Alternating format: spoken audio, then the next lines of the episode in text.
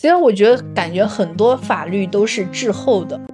李彦太郎得到了幸子的无限支持，只要以工作为借口，他基本什么事都能得到原谅。比如没赶上两个女儿的出生，能够拯救自己的其实还是自己。要做的家务是低一点的东西，那么看自己的老婆，他会觉得是平等的吗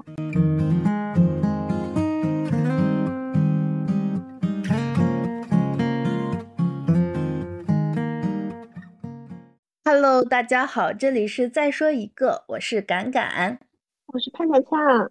这一期是我们的读书分享，然后今天我想分享的书籍是法国作家瓦内莎·斯普林格拉的《同意》。我首先想介绍一下这本书，这本书是一本非虚构的自传，然后也是一本回忆录，作者讲述了自己十四岁时被。年长他三十岁的法国作家，即引诱、控制并发展成一段畸形关系的经历。这本书主要有三个人物，一个是作者本人，一个是性侵犯者即，另外一个就是作者的母亲。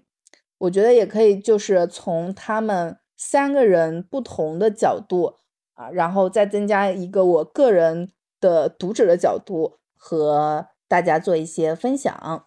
这本书中，首先是关于他的父亲，就整本书关于他父亲的篇幅很少，然后也称不上什么主要的人物，但是我觉得他对作者的影响是很大的。我首先读一些关于他作者父亲的描写。都说父亲是女儿的保护伞，而我的父亲只能算是一阵风。比起切实的存在，我对他的印象更多是一大早洗手间里就充斥着香根草味，又或者是家里随处摆放的男性用品，一条领带、一块腕表、一件衬衫、一个都棚牌打火机。再比如他抽烟时用食指和中指夹着烟，离滤滤嘴很远的习惯，以及说话时阴阳怪气的样子，以至于我都不确定他是不是真的在开玩笑。他总是早出晚归，行色匆匆，但同时也是个讲究的男人。他的工作变来变去，所以我一直都不弄不明白他到底是做什么的。在学校里，每次被问起父亲的职业，我都答不上来。不过，就凭他对家庭生活以外的事情更为关注这一点，他显显然多少是个人物，至少我是这么幻想的。毕竟他出门。时总是衣冠楚楚，然后还有一些每天晚上，即使躲在被子里，我也能听到父亲冲母亲大吼大叫。但那时我不明白为什么某个细节、某个眼神、某个不合时宜的用词，任何一点小事都会让父亲醋意大发。一会儿功夫，墙就开始晃动，碗碟乱飞，门砰的关上。因为有强迫症，他无法忍受任何人。不经他同意乱动东西。有一次，母亲不小心将红酒打翻在父亲刚给他的白色桌布上，父亲差点没把母亲掐死。类似的事情越来越多，就好像运转失控机器，没有人可以将它停下来。他们经常互相骂上好几个小时，说的话要多难听有多难听，争吵往往会持续到深夜，以母亲躲来我房里告终。这样的一些描写吧。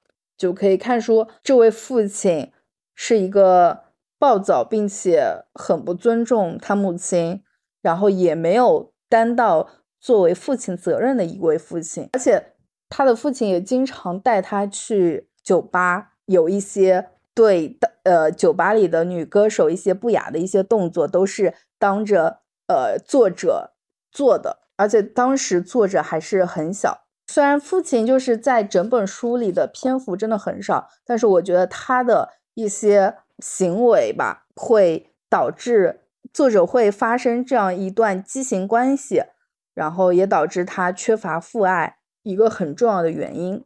所以这一点我比较印象深刻，因为他就是从小就缺失父爱，所以很容易就是被那种成熟甚至年长的男性。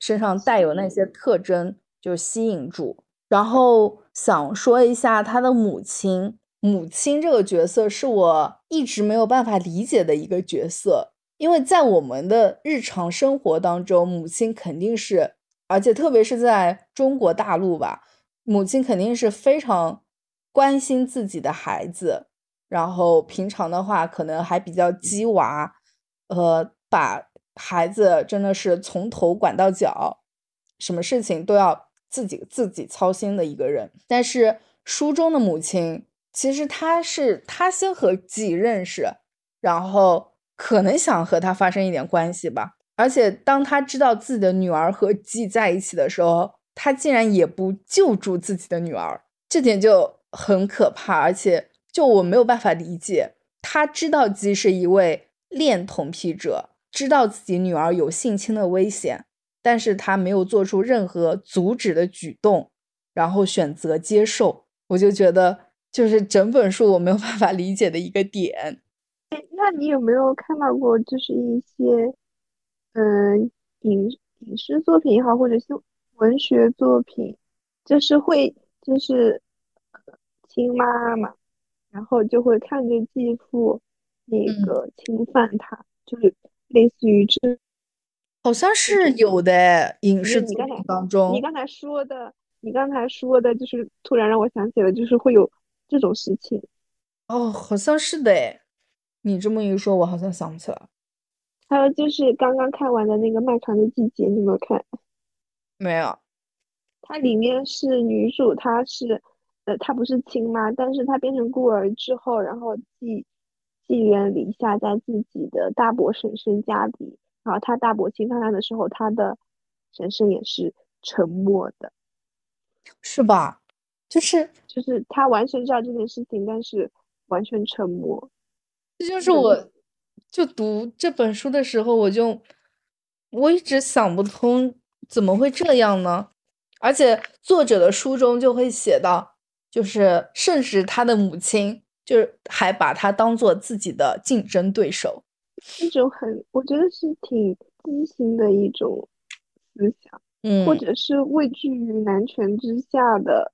某些软弱或者是什么什么东西，反正就是，嗯，我们不能所理解的东西，它，但是它真的真的就是好像在世界的某些角落都会存在的东西，是吧？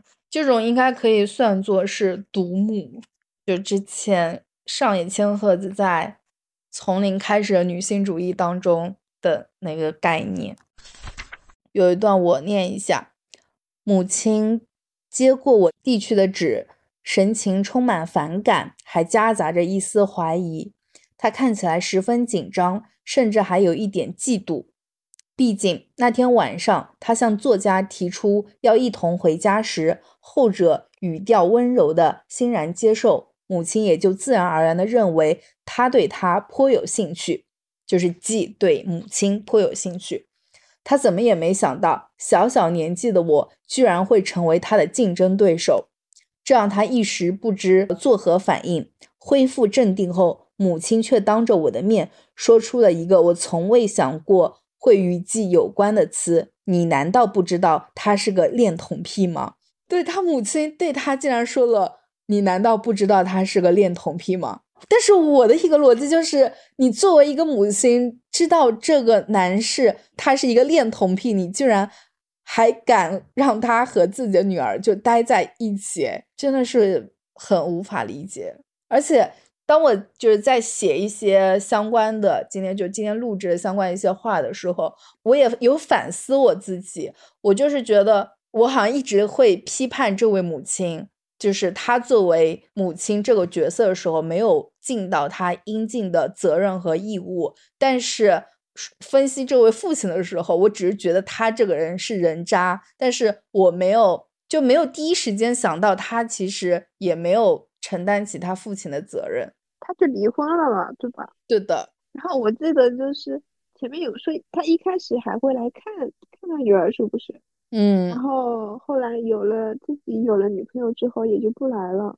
对的，我感觉女主很可怜，好像真的没有人在真心的关心她，在乎她。对的，他的真的只有他一个人。他的父亲和他的母亲就是更爱自己吧。而且当他还有一段就是书中说，我的母亲，我们的关系就是作者和母亲的关系并不融洽，我时常会指责他没有将我保护好，他则回答说，我的抱怨没有道理，他只不过是尊重了我的意愿，让我依照自己的想法生活而已。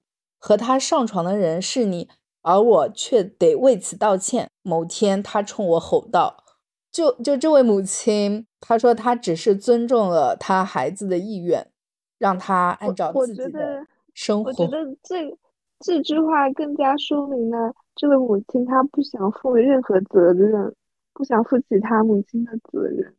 对的，所以把所谓的你想。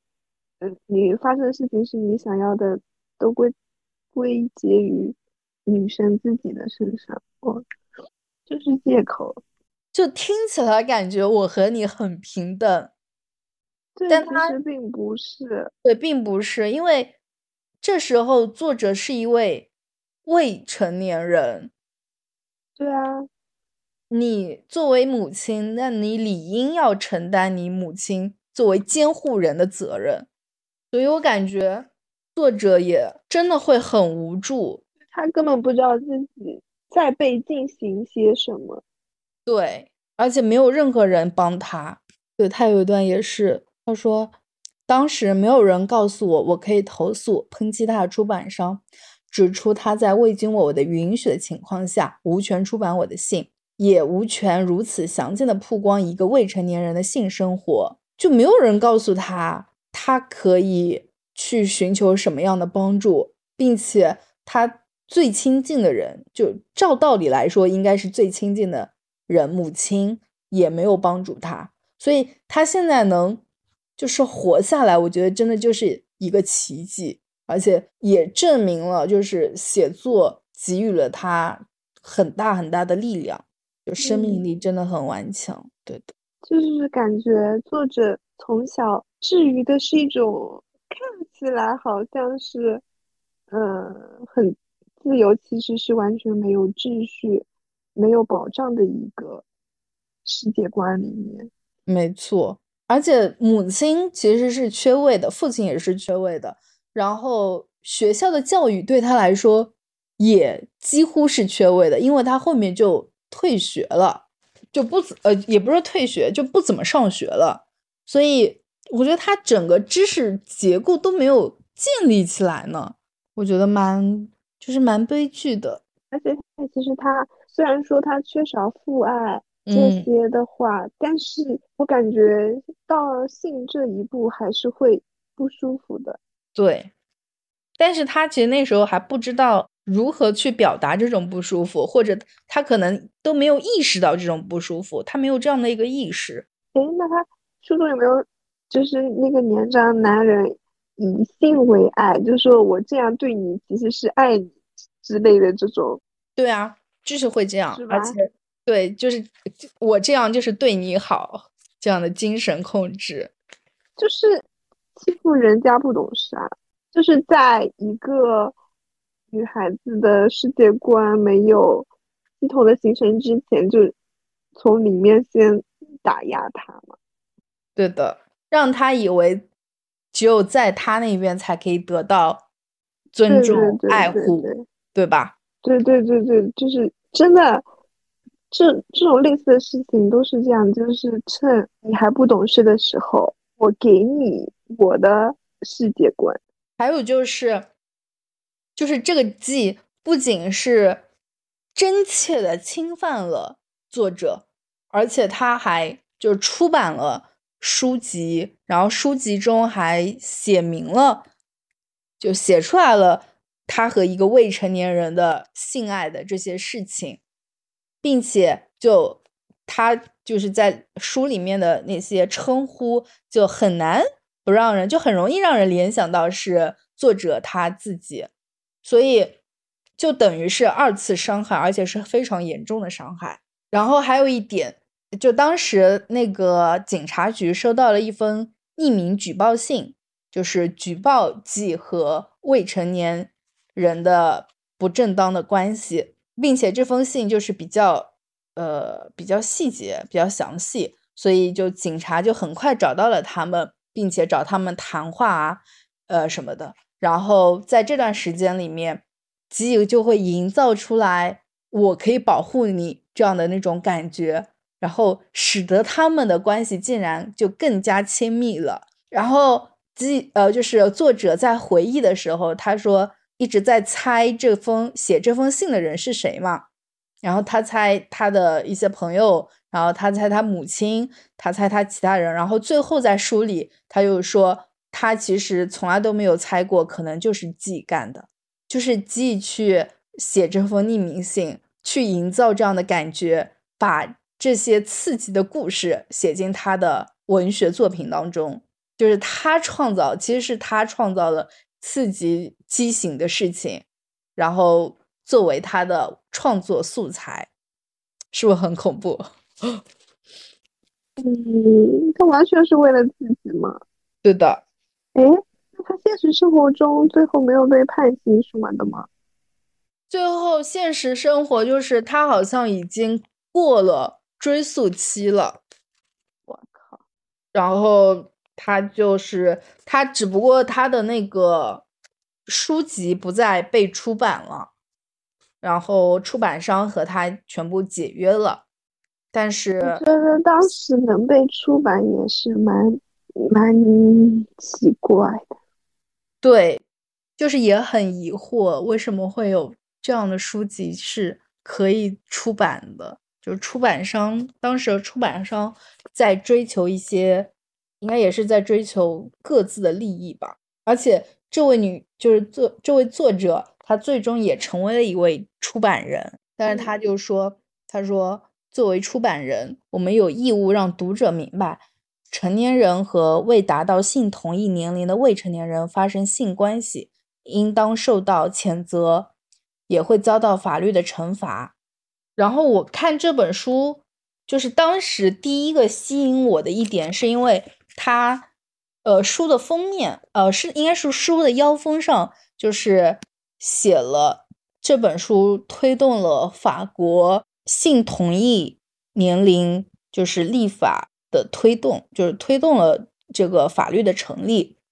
然后，呃，法国的性同意年龄现在定为十五岁，所以我当时就看到这个的时候，我就决定。读了一下这本书，然后，但是我后来查了一下法律，就是我国大陆是并没有明确规定性同意年龄，就在其他的法律当中有那个《中华人民共和国刑法》第二百三十六条中规定，淫奸不满十四周岁的幼女的，以强奸论从重处罚，所以其实就相当于是十四岁那个性同意年龄，对的。然后这本书是。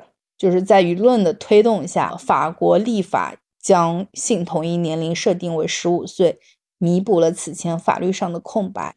其实我觉得，感觉很多法律都是滞后的，是当一件事情发生了以后，然后舆论推动了起来，然后最终促成了立法。就它，就法律还是会有一个滞后性。嗯，那个什么，你有看过那个吗？房思琪。嗯，对。没有，我都没有，一直没有敢看。就是我看了以后，就是非常的难过。嗯，就是看完之后，就是好几天都，就是睡觉也睡不好。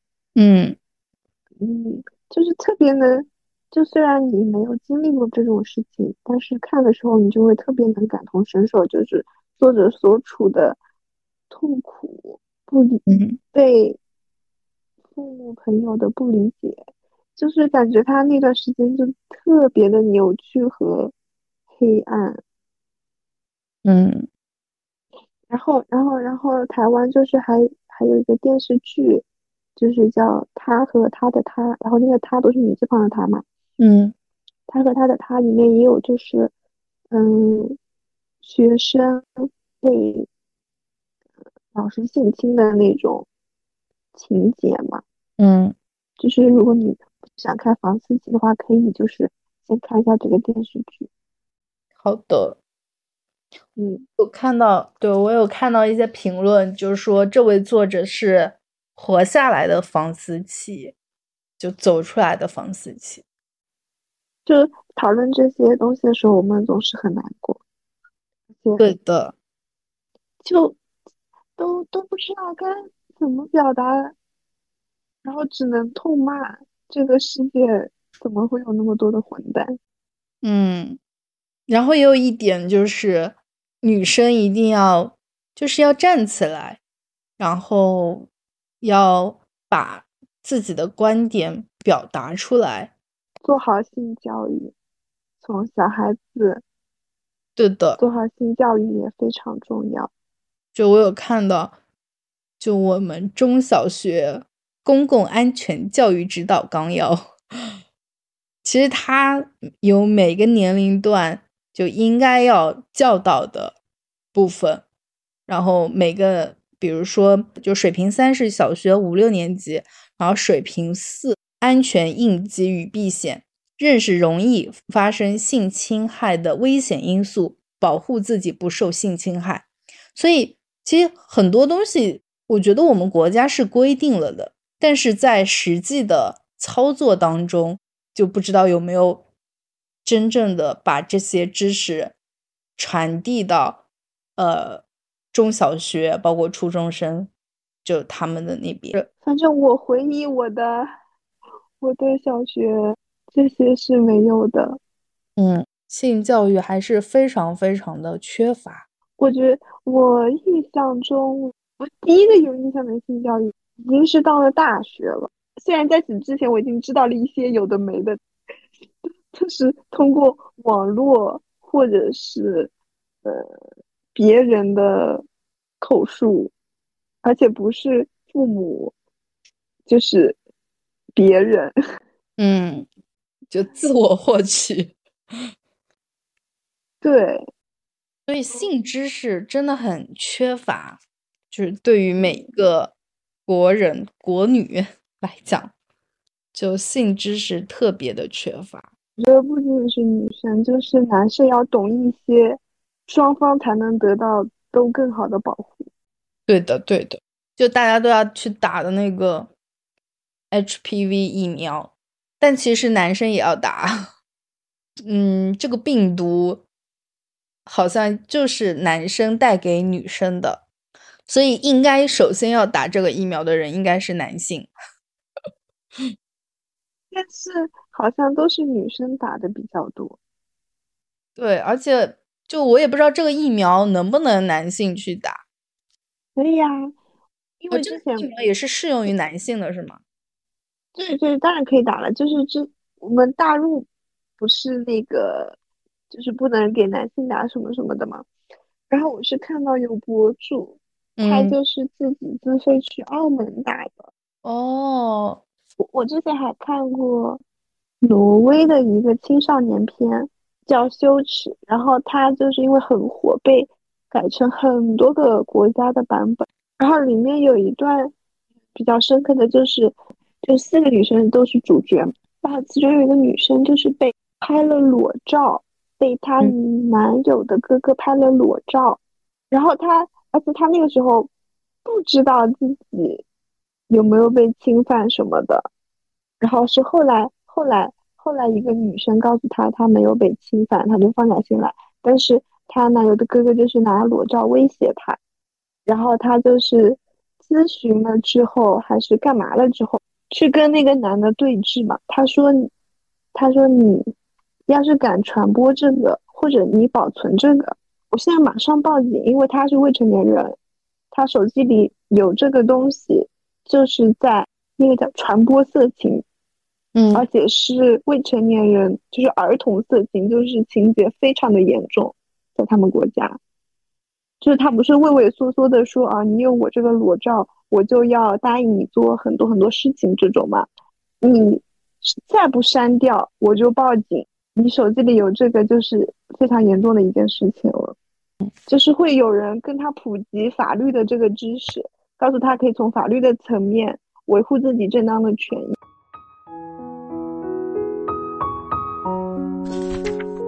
哦，还有一点，就是书中是这样说的，就是娜塔莉，娜塔莉也是一个被基性侵过的女孩。她说，娜塔莉现在过得怎么样呢？我希望她遇到了一个和她同龄的男孩，他在了解她痛苦后还爱着她，并将她从羞耻中拯救出来。我希望她赢得了这场斗争的胜利。并且他还有一些其他的一些片段吧，我就感觉他还是在寄托着一个男性去拯救一个女性。我觉得这这也是很就还他，我觉得他还是没有从中出来，因为能够拯救自己的其实还是自己。就像他能够拯救出自己，是因为他把所有东西都写了下来，然后他才把自己拯救出来。而且我觉得所有人碰到任何的问题，第一求助的应该是自己，然后其次才是别人，而不是说期待别人拯救自己。但是你这么说，就是第一求助自己，在遭遇这一切的人，他的一个精神，或者是他的一个知识面，我觉得已经是非常低的一个水平了，所以他。可能没真的没有办法，就是靠自己获得一些什么东西。但就是我们希望的，就是嗯，就是在获得别人帮助的时候，就渐渐，如果能更好的，就是渐渐的找回自己，就更好了。对的，对的。就我想表达，就是我不希望看到的是女性把自己的希望。寄托在一个男性身上，就希望别人拯救自己，我觉得这个是就是不好的，就是这样的，因为我们这样的话就等于这样觉得就是从一个火坑到另外一个火坑，对，这个坑有大有小而已，对，而且你把所有的主动权就交给了别人，因为别人帮助了你，把让你跳出来，但。他也同样可以把你拉进另外一个火坑，所以就还是要自身去，自身要强大。你永远不能忘了，还可以依靠自己这么一件事情。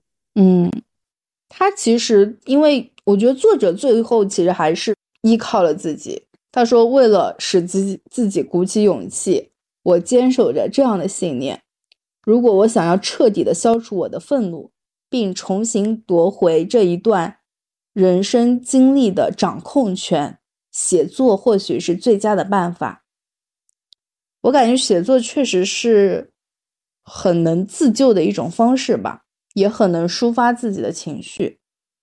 但其实最终写出来的人并不多，所以就能够写出来，我就感觉，嗯，就成功了一大半。包括现在有。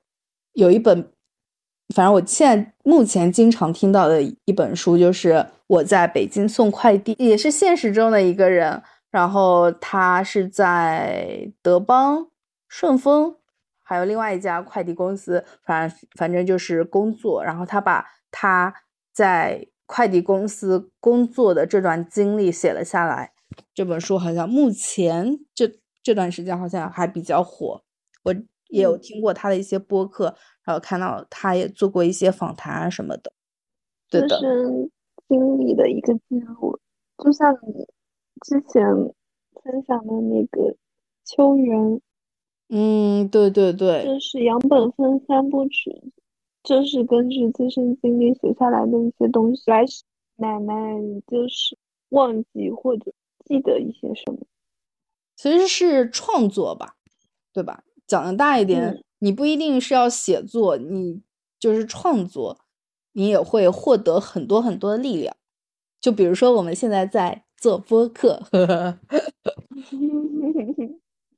但是我确实有这样的感受。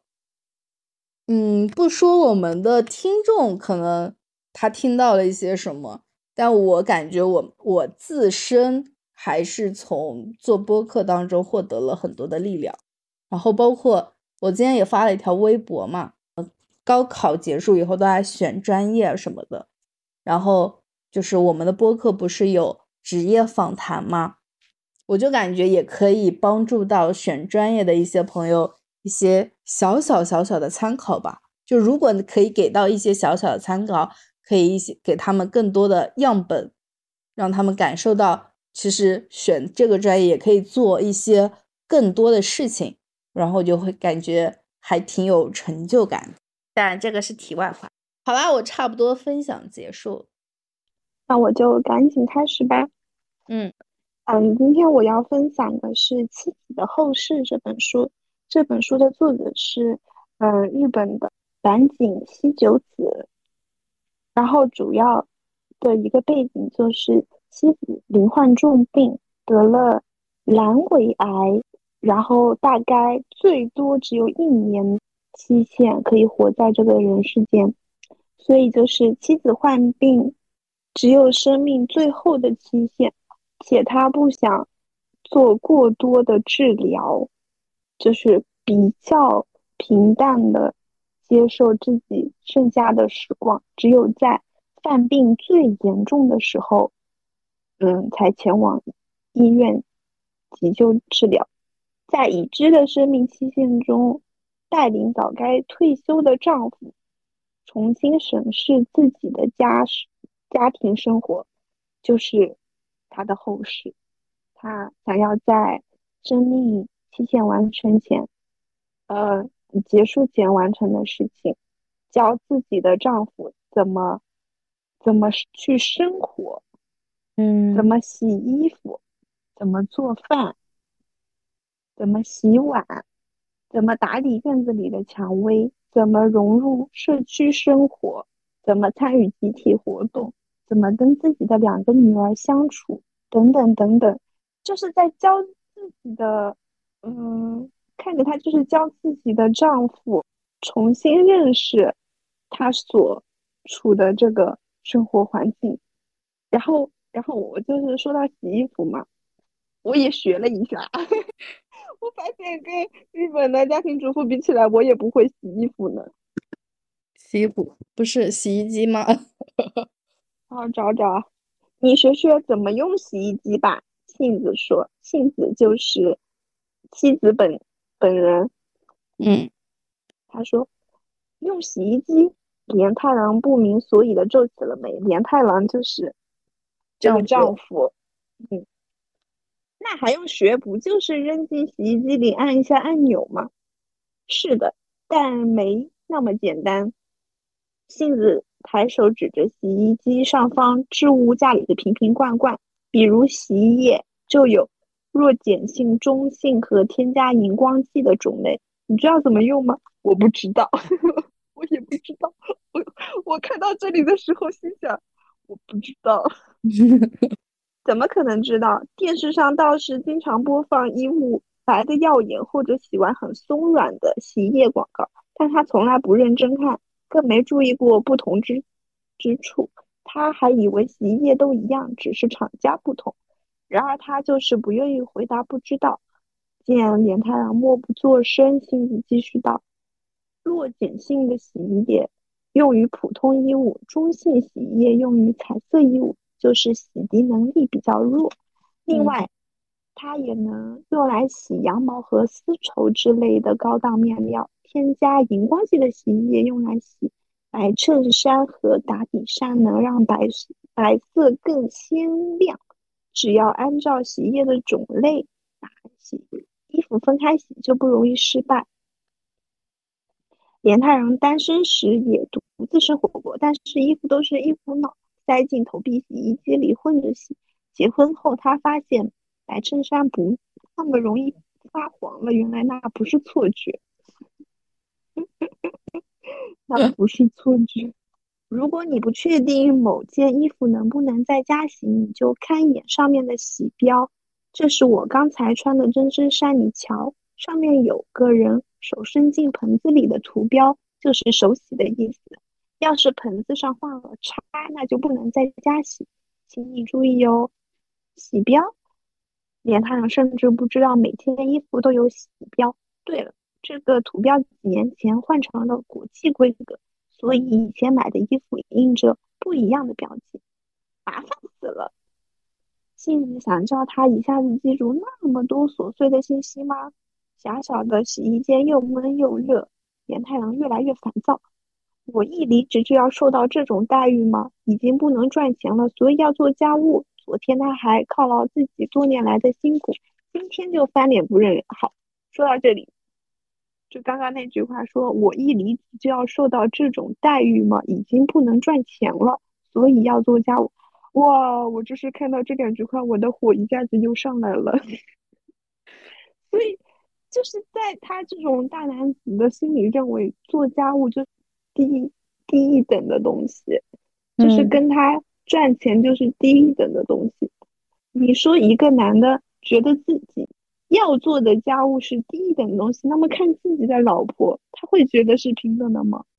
所以这个逻辑就是让人很上火，对吧？对的，这个就这个父亲就是典型的大男子主义，认为家自己家中的一切都是靠自己的工作挣得的。虽然房子是他买的，但是他买房子中，我记得书中有有写到，就是他非常骄傲的一点是这个房子就是会发大水嘛，但是这个房子从来没有被淹过，因为他买的很偏，水 发不到的，但是他很很自豪。然后后来才发现，就是自己买的这个房子因为太偏，所以商业购物街之类的就是很远嘛。就是妻子买菜其实特别的不方便，要走很多的路。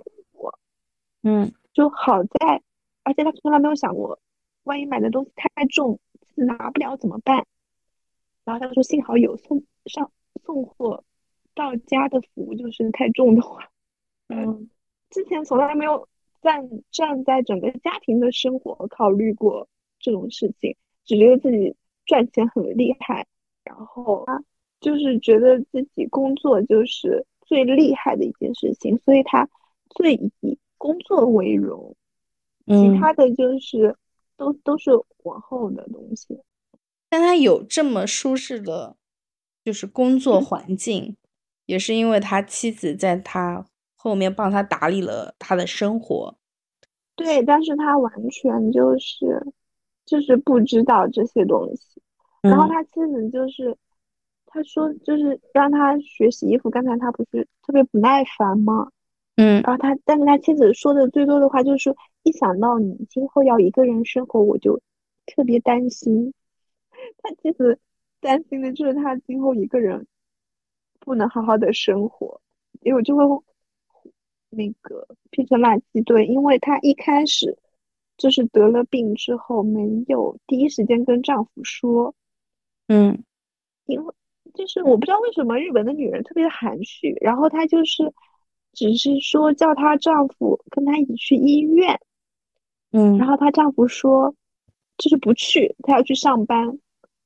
她对医院有什么好处？他他其实是就是想说你陪我去医院，然后一起看报告，然后就是告诉他这件事情。但是她丈夫就不以为然，然后也不去医院什么的。是这个老公太不关心自己的老婆了。他不是得那个阑尾癌吗？然后阑尾癌之前是因为他也是因为什么住院了一下，然后才一起发现的。然后住院的时候，她老公也是不怎么来看她的，就是已经住进去了，她老公也不怎么来看她的。她以工作为重到什么地步？书中有这么一句话啊，就是说这些年来，正因为自己工作在一线，连太良。连太郎得到了幸子的无限支持，只要以工作为借口，他基本什么事都能得到原谅。比如没赶上两个女儿的出生，他所以他就是觉得自他的荣在家庭中的地位，在这个社会上的地位都是工作带给他的。他其实也是靠工作逃避掉了很多家庭的东西，就像我们。嗯，从零开始的女性主义里面有一段比喻，不就是那个社会的 A 面跟 B 面嘛？嗯，然后男性都是活跃在 A 面职场上的，嗯，然后 B 面就是女性活跃的面，然后那个面是不被 A 面的人所承认、所看到的。就是你，你工作赚钱了不起，但是你除了会工作赚钱，其他对于这个家没有任何的贡献，在他们的女儿的眼中也是这样的。这个父亲除了会理把自己的薪水薪水带回家，其余的还有什么贡献吗？没有啊。嗯，两个女儿做什么事情，就在饭桌上，就是你们想象那种场景吗？就是老公下班了回家，然后孩子都睡了，然后老婆一边还要帮他热饭菜，然后说啊，今天大的在公学校里干了啥，小的在这里说啊，这样这样，就是自己并没有参与孩子的成长，所有的一切都是从自己的妻子口中听说。就好像在听别人家的事情一样，但是对于自己孩子的一些决定，这个没有付出的父亲却还要插一脚。比如说，你找的这个男人不行啦，你生的小孩没教育好啦之类的这种话。嗯，就是这个在后面也有说到，就是他跟女儿的这个矛盾，就是他。书中的他有两个女儿，大女儿就是那种很活泼外向了，然后也已经成立家庭，并且生了三个孩子了。然后她老公的性格就跟自己的父亲完全不一样，就不是那种书中的描写，不是那种大男子主义啊，也会帮着带孩子啊、做家务之类的。因此，这个这个父亲还很看不起自己的女婿，就觉得啊。作为一个男人，怎么能这么软弱的那种那种感觉？然后他的二女儿就是那种职场女强人，就是，嗯，在他眼里就是一个工作狂，然后打扮也很，嗯，拘束的那种，然后也非常的沉静内向，就是跟大女好像是两种性格的那种。然后就是有说到一个冲突，就是到最后过年的时候。过年的时候本来不是开开心心的嘛，大家一起吃年夜饭，但是就是发生了一些事，发生了一个小风，也不是小风波，在我看来完全是一个大风波。嗯，就是就就像我刚才不是说他很讨厌他女婿吗？嗯，这里就是，嗯，美智子的丈夫美智子就是大女儿，美智子的丈夫哲和捧着一身装的。大泥样走进走了进来，他戴着一副黑框眼镜，看起来有点弱不禁风。也许就是因为他威严不足，才会被美智子管着。你就看出他真的很不服这个女婿。然后最后，嗯，大外孙萨跟惠子聊着天走了进来，惠子就是二女儿。然后这下一家子人就凑齐了。但是连太郎一回头，看到站在门口的萨。心中一阵惊愕，你那脑袋怎么回事？他想也没想就吼了一句。春天见面时，萨还是一头短发，现在已经留得快到肩膀了。这孩子的性格本来就有点柔弱，也是最让他担心的一个外孙。现在这副模样，简直成了女人嘛！大男人把头发留成这样，恶不恶心？室内一片寂静，萨小脸一片一阵死寂。大小脸煞白，站在那里直发抖。他还以为孩子会反驳，没想到那孩子一转身就跑了出去。啊，等等！惠子马上追了过去。魏敏、魏美智子，那是怎么回事？学校也不说他吗？才上五年级就这样，真是太让人失望了。连太郎连连摇头，完全忘了自己年轻时正值乡村摇滚热潮，也憧憬过长长的头发。下一个瞬间，美智子的脸就贴了上来，紧接着，连太郎就挨了一巴掌，清脆的声音响彻整个房间。他难以置信的看着自己的女儿，虽然不痛，但也挨了女儿的打。他气得太阳穴突突直跳，就是一整个大冲突。就是他看到大外孙留着长发，然后就马上在那边发脾气，还说就是用恶心来形容自己的亲外孙。女儿当即就是非常的不开心。嗯，大女儿做的好，没错，做的好，做的好。然后后面才解释，就是他的大外孙留长发，是因为要要做一个捐发的活动，捐头发制作医疗用的假发，所以他就是因为他知道自己的外婆那个性子她不是生病了嘛，嗯。所以他就是主动做一些事情，然后还跟老师提交了申请，甚至带动了班上一些长头发的孩子主动捐发，是件特别有意义的事情。对，他就是完全，而且嗯而且这件事情就是可能星子之前已经提了一嘴了，但是点太郎就是完全没有放在心上。嗯然后，而且他就是对，嗯，就是那种偏见很深嘛，觉得男人就要有男人的样。他的大外孙真是有点，嗯，会撒娇的那种类型。嗯这也就是，嗯，我觉得发生了这个冲突之后，反而就是更能促进关系之间的一种理解。反正最后连他俩也知道自己的一些偏见什么的，嗯让他知道要更去深入的了解自己家庭成员的一些事情。就以后他没有机会听杏子说这些了，自己去主动关心自己的女儿、自己的外孙们。他太重视自己的工作了，也太忽视自己的生活这一方面。而且他他的大女儿后面就直接跟他说：“他说我想找个跟你完全相反的人，所以嫁了现在的丈夫。”他真的是在家庭中，除非常的了差劲。对的，除了出钱给到钱以外，没有其他的作用。然后在不了解任何事事情原委的情况下，就对别人评头论足。对，而且他二女儿就是有跟他说，他说我小的时候，爸爸好像没有什么存存在感，因为你几乎不在家，回到家我们也睡了。我觉得自己好像是跟母亲相依为命的孩子，就是完全一个丧偶丧偶式女儿，而且这种人又总是会显得自己很伟大，就总是会显得为这个家庭牺牲了很多。对，而且他还会觉得不发生这种事情，就是妻子不是，呃，只剩下没多少时间了嘛，嗯。然后他还是一开始就是还是在想，他能不能活得久一点，活得久一点，自己就不用承担啊这些东西。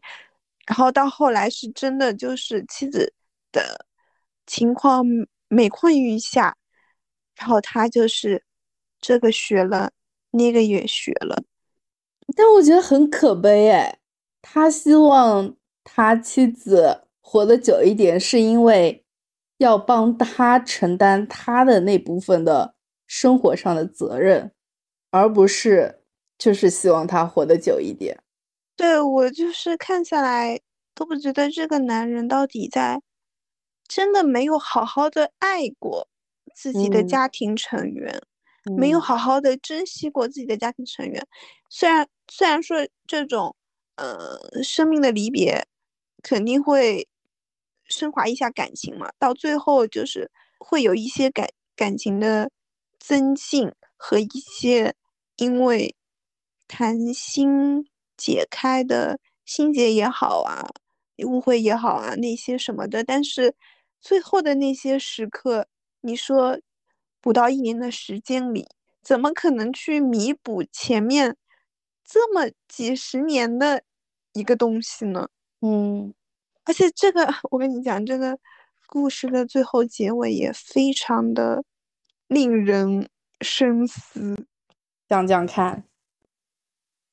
最后就是他跟大女儿就抱了骨灰回来嘛，嗯然后跟他大女儿聊天的时候，然后他就说：“哎呀，他说年纪大了，我带三个小孩子过来这边真的很累。他说动不动就累，不会是更年期了吧？”然后话一出口，就是又多嘴了，知道自己又多嘴了。然后他说：“还早得很，但你也要注意，你妈妈更年期挺辛苦的。”然后美智子说：“你说什么呢？妈妈几乎没有更年期。”什么？那不可能！当时杏子整天情绪不好，而且很阴沉，有时情绪不稳定，脸上总有哭过的痕迹。连太郎问他原因，他说：“都是更年期。他听完就放心了，因为这东西无药可治，加上原因不在自己，更是与他不相关。然后美智子说：“哦，我知道了，他一定是拿更年期借口糊弄你。”爸爸问：“糊弄我什么？”美智子说：“爸爸那段时间不是出轨了吗？”那句话仿佛一记老拳，他明显感到了自己绷紧了脸。美智子横了他眼，低声说：“果然没错，那只是二二十年前的一小段时间。对方是会计部的人，离过一次婚，两人保持男女关系的时间应该不到半年，并且对方另有喜欢的人，他也是已婚人士，无法为此责怪那个人。于是他们的恋情就像盛夏的烟火一样消散了。”妈妈告诉你啦，他突然感到口干舌燥，忍不住摸了一把大腿，擦掉手心冒出的冷汗。怎么可能？那样的妈妈绝不会对女儿说这种话，也对杏子从来不在女儿面前抱怨，她甚甚至也不对连太郎抱怨。但就算妈妈不说，我也发现了，因为你那段时间明显有问题，突然开始注意打扮，把手机带进更衣间。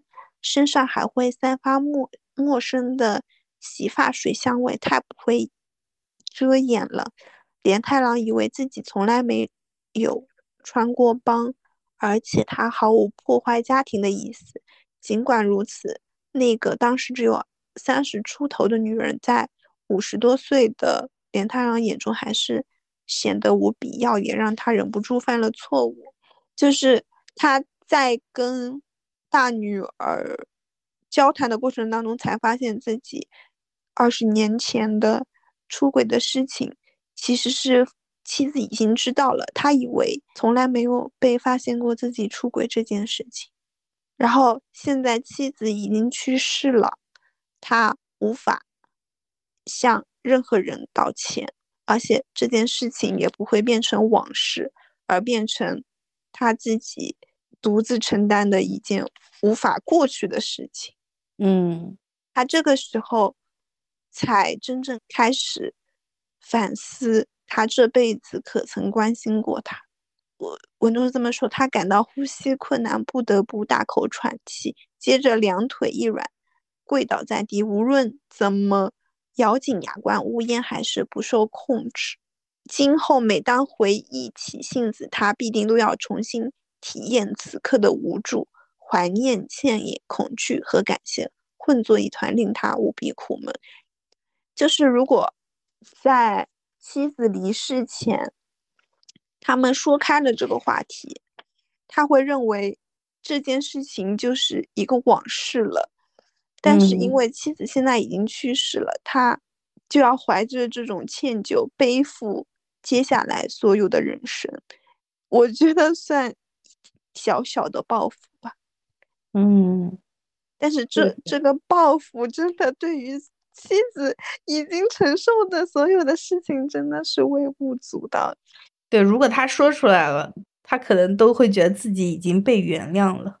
对，他说，就是大女儿还说了他一句，他说：“他说搞什么？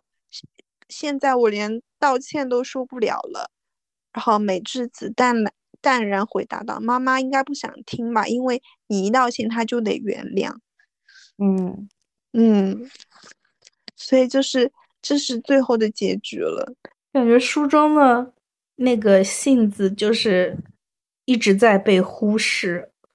哦，就像我之早之前聊的那个坡道上的家嘛。嗯，对对对，坡道上的家是讲孩子刚刚出生的，对吧？然后这个是讲。妻子最后生命的一个故事，我觉得，哇，真的两个作品接连着看，你真的，这种男人感到绝望。对，而且就感觉整本书当中，妻子都是在为这个丈夫而活，即使自己最后生病了，就也希望。把她的生活技能教会，让她让她丈夫更好的生活下去。丈夫就是从头到尾，其实也只想着自己，直到最后，他也想着自己，呃，就是没有被没有说出来没有被原谅。对，没有被原谅，是因为自己的内心没有被宽慰到，而不是说真的想象，就是真的觉得这件事情对不起妻子。这非常典型的自我，嗯而且他就是完全脱离，嗯，就就算是休息日在家，他也不会。他们不是要参与什么，嗯，社区的打扫吗？嗯，他也从来不会参与的。然后就是到最后的时刻，说你一定要认识认识邻居们，他才就是去参与一下社区生活。他就是特别的傲慢，就是他觉得自个儿的工作是无敌的，就是觉得自个儿的工作是天底下最重要的事情，然后完全忽视除工作以外的事情。他就是用工作在逃避其他所有的事情，对，逃避其他他应该承担的责任，他全都没有承担。然后，因为他只有工作，所以他嗯获得的荣誉感也好，获得的认可度也好，也只能从公司、从工作中得到。他他在家庭中没有任何的认可度，诶，因为他只有这工作一条线。可以支撑支撑起他，其他的他都，因为他由于他之前的之前的疏忽，之前的不在意，所以没有任何的成就感。那他一旦失去了工作，就等于失去失去了一切。所以他就是，其实他后面早就退休了，到退休年龄，他一定要回去上班，就是他根本没有办法融入这个家庭，在他看来，嗯嗯，他就。一定要继续，而且他上班就是已经是，嗯，就不是在原职岗位了，嗯，然后是比较冷门的一个岗位，但是他每天还要自己就是装作很体面去上班，还要穿西装去，然后到了公司再换上工厂的衣服，就是他已经被，嗯，调到工厂去了，然后他就就像后面后面说的，不是他以为自己出轨这件事情已经瞒到妻子了吗？其实他换就是被调岗这件事情也没有瞒过妻子，就是妻子说你每天回来身上就是有工厂里甜甜的，因为它是一个好像是一个做甜品的公司，就是身上有甜甜的味道。其实很多事情真的很难逃过你身边的那个人，而且是关注着你的那个人的发言。对，是的。真的，母亲真的是会承担很多，但是这个母亲和我看那本小说的母亲，哇，两两个母亲，对，就是展现了两两种母亲的角色。而且而且，杏子真的特别温柔。她的二女儿其实是嗯同性恋，嗯，然后她就是她。就是去看女儿的过程当中，就是还非常温馨友好的跟她女儿的女朋友相处了嘛。然后回来的时候，就是还好像就是中间有坦白的情节，然后就会丈夫打预防针，然后说你绝对不能说就自己女儿恶心这种话，这这种话就绝对不能说。嗯，那就是杏子，我感觉她真的会照顾到家里的每一个人的情绪。就只是这样的一个人，我觉得没有一个人天生是会这样子的，嗯，都是一步一步自己慢慢体验出来的。就是我现在想想，社会竟然如果遵循这种的话，引导我我这样一个人变成性子这样一个人，就是他们的目的的话，我觉得 太可怕了，有一点。但其实就是对于社会来讲，人是在整个系统当中是希望人是工具的，这样的话，就整个社会进步的才会更快啊！我真的很想当一个人，对吧？但其实人应该要成为人，当某个角色。对，我我只我只我只想当一个人而已。对的。但其实我们就是真的在成长的过程当中，就是一直在被社会化，被一些周围的一些价值观所引导，然后逐渐的失去自我。啊，对，就是听了啊，失去自我真的是，就你这么个人，你还想怎么样怎么样？我我好讨厌别人说这种话，而且就是在这个环境当中，你多待了一段时间以后，你也会用这样的就是规则或者其他什么事情，就是规训自己，让自己就逐渐符合社会这个模具里面，这这个也很可怕。创造人到底是为了什么？因为其实每一个人。如果他每一个人都有自己的个性，然后每一个人都有自己的想法，这个世界是很难被统治的。但我们还是要有自己的思想，自己的思考，不要丢失思考的能力吧。是的，保持思考，多读书，多思考。是的，我就是，其实读完每每次读完一本书以后，你肯定会有一些思考。然后你当你不读书，或者当你，呃，这本书就读完以后，然后你逐渐又进入到自己的生活、工作当中以后，我就感觉又会被规训化一点点。然后你读到的那部分，或者你想要成为的那部分，就会被挤掉一点。所以我今天跟你聊的时候，我说我又想看一下。呃，被讨厌的勇气和及格加宣言这两本书，因为我感觉就是前面那本就是被讨厌的勇气，之前的那个课题分离，就真的会很有用。是你的精神食粮吗？对的，就是我我会在自己很混乱的时候，比如说我想我的内心就是想要请假。但是我又会想到，就是整个部门缺人，或者领导刚刚有了自己的宝宝，就我会想到很多很多很多因素，然后我就会规训自己，或者就是另外一个声音说服自己，就是应该要为大局考虑啊什么的，可以可以缓就缓一段时间再请假，但是。对于我内心一个就是完全的一个自我来说，我就想要立刻休假。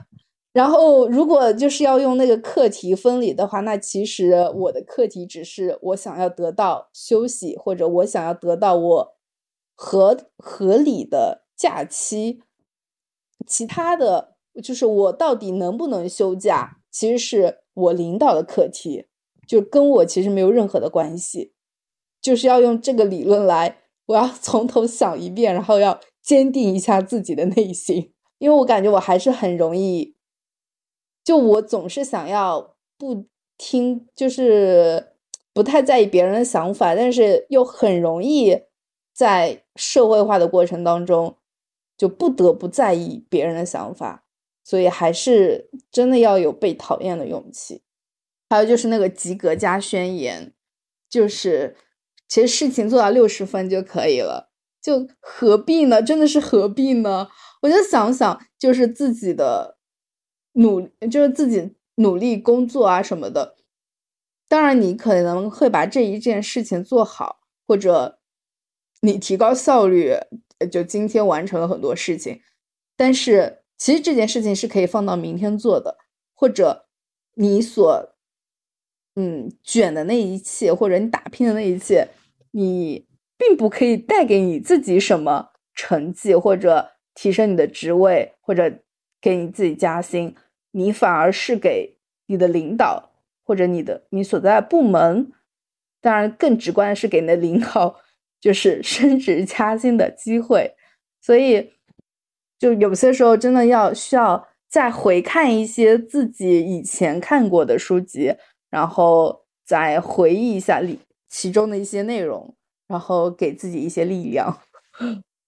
我 就是感谢这个播客，让我可以阅读、诉说、讨论、嗯，思考、不断回顾。就像我可能看过一些有的没的，然后你在说的过程当中，哦，那个什么什么什么，哦，对对那个什么对什么什么，就是包括我们录制的这段时间，都是一个不断，嗯，重新思考，重新获得一些什么东西的一一个嗯一段时间，嗯，对，所以说就是做这个播客，真的带给我们的力量多一点。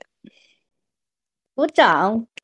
嗯，而且嗯，真的，而且真的很多事情，当你自己表达出来的时候，就会印象更加的深刻。然后很多，就像我们分享的这些书籍，但也也有很多书书籍我们没有分享，但没有分享的书籍就很容，其实是很容易被遗忘的。但如果是做过播客的，就分享过的书籍，里面内容还是更容易被记得一些。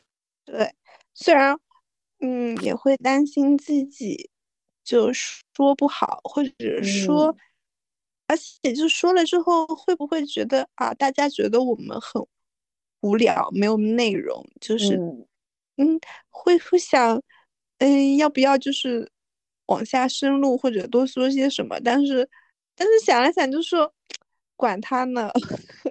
对，我就先说了，我以后如果能深入的话，我可以重新聊这本书。我以后重新看这本书的时候，说不定能获得一些更多的东西。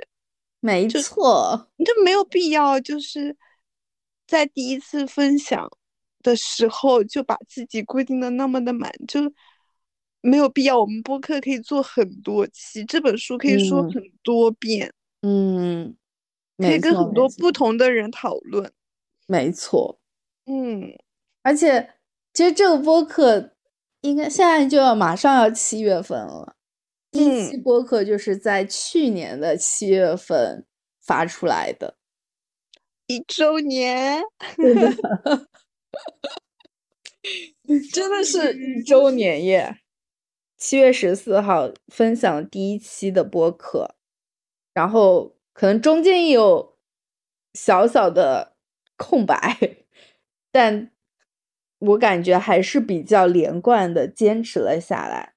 嗯，还可以。那这一期就是我们第二十期一周年第二十期，没错，没错，希望我们 之后会坚持下去。虽然 说 想玩的心也很多，对，还有疫情后真的是大真的太想去，玩了，所以我们要录一些游玩 vlog，就 是对，就是随便聊聊。可以安排一下游玩的播客。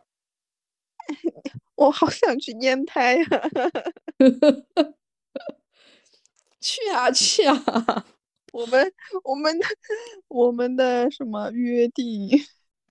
啊，这个约定真的又比较久，关键每次都很心动，然后嗯，后来又没有去。哎呀，没事没事没事，下次下次。那我们今天就差不多啦。好的呢，然后对，确实是一周年，然后希望大家可以订阅我们的播客，可以在小宇宙、苹果播客、Spotify、汽水儿、喜马拉雅收听我们的节目。如果想要和我们分享书籍，也可以和我们联系，评论我们或者发送邮件都可以。如果想要分享自己的职场故事，啊，也同样可以联系我们。那我们就在评论里相见。那我们下期再见，拜拜。拜拜，真的谢谢拜拜大家，谢谢听众，谢谢，谢谢谢谢，拜拜。拜拜。